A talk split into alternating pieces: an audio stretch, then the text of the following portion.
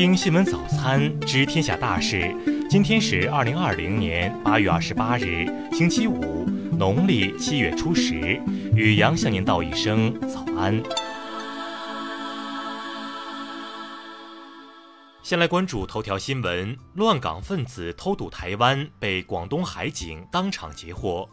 据港媒东网八月二十七日报道。近日，中国内地海警在位于香港东南部的果洲群岛拘捕了十二人，其中包括早前因违反香港国安法与黎智英同日被捕、现正保释候审的香港故事成员李宇轩。报道称，李宇轩与其余十一人乘坐快艇由香港西贡布袋澳出发，在果洲群岛被中国内地海警截获。据了解，他们打算潜逃台湾后申请政治庇护。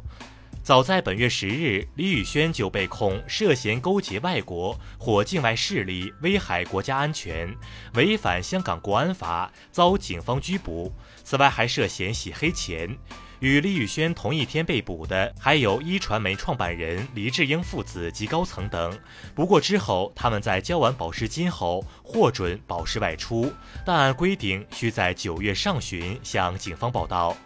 据港媒此前报道，近期从海路偷渡到内地的情况有所增加，部分是走私客及逃避新冠病毒检测的人，还有一些是疑似曾在修例风波中参与违法暴力示威活动的人，他们以假身份偷渡到内地，再伺机转逃台湾寻求庇护。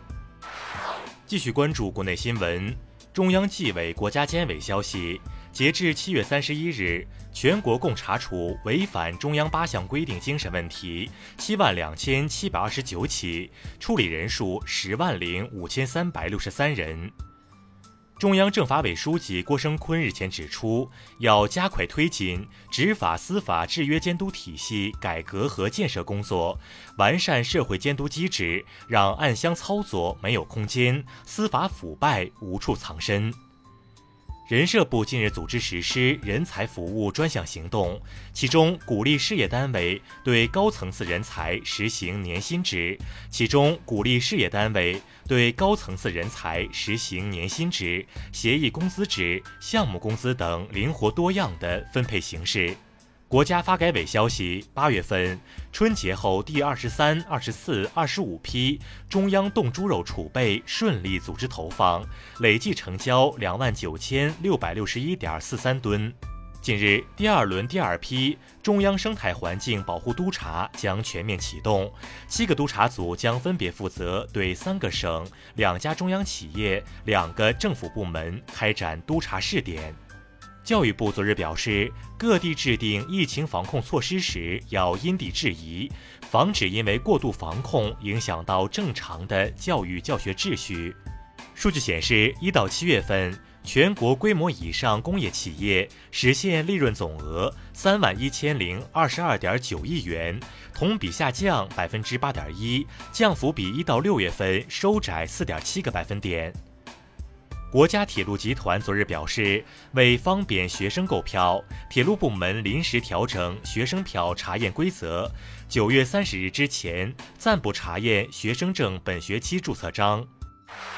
再来关注国际新闻，美国政府日前将五家俄罗斯的科学研究机构列入制裁名单，理由是怀疑他们从事化学和生物武器研究。参与研发新冠病毒疫苗的俄国防部科研所也被列入制裁名单。美国疾控中心近日更新了新冠病毒防控指导意见，称即使与新冠病毒有密切接触，但是无症状的话，不需要接受检测。据 CNN 报道，此次修改源于政府高层压力。世界经济论坛二十六日宣布，考虑到疫情可能带来的安全风险，该论坛二零二一年年会将从明年一月推迟至明年夏季举行。区域全面经济伙伴关系协定第八次部长级会议二十七日发表联合声明，重申协定将对印度保持开放。欧盟首席谈判代表二十六日称，其对欧英谈判没有取得进展而感到失望。他重申，仍不排除欧英双方不能达成协议的可能性。伊朗政府与国际原子能机构二十六日发表联合声明称，伊朗自愿向国际原子能机构提供进入两处该机构指定地点的途径，并为其核查活动提供便利。希腊环境部日前起草了一项法案，宣布从二零二一年七月三日起，在市场上分发一次性塑料制品将被定为非法行为，以减少塑料制品对环境的危害。当地时间二十七日下午，致五十一人死亡的新西兰清真寺枪击案宣判，枪手布伦顿·塔兰特被判处终身监禁。再来关注社会民生新闻：长江口两船碰撞起火事故调查情况，昨日通报，事故造成游船甲板起火，砂石料船沉没，两船共十七人遇险。截至二十四日十时，共救起三人，发现九具遗体，失联五人。中国银行业协会昨日发声，痛批 B 九事件，要求涉事银行对相应当事人从严从重处理。此外，拟建立银行业从业人员进入黑名单。四川广汉市官方消息，此前网曝该市某奶茶店内一男子突扇女孩巴掌一事，据警方调查，打人男子曾有精神病史，双方已达成谅解协议。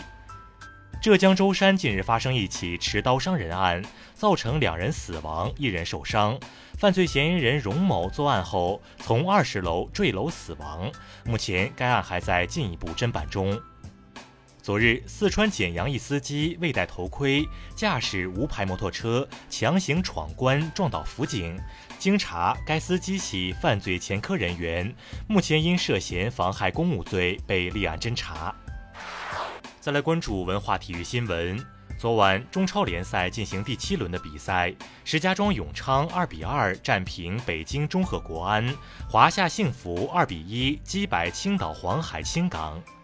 二零二零福布斯中国名人榜发布，体育界中有两位运动员上榜，分别是国脚吴磊和 UFC 世界冠军张伟丽。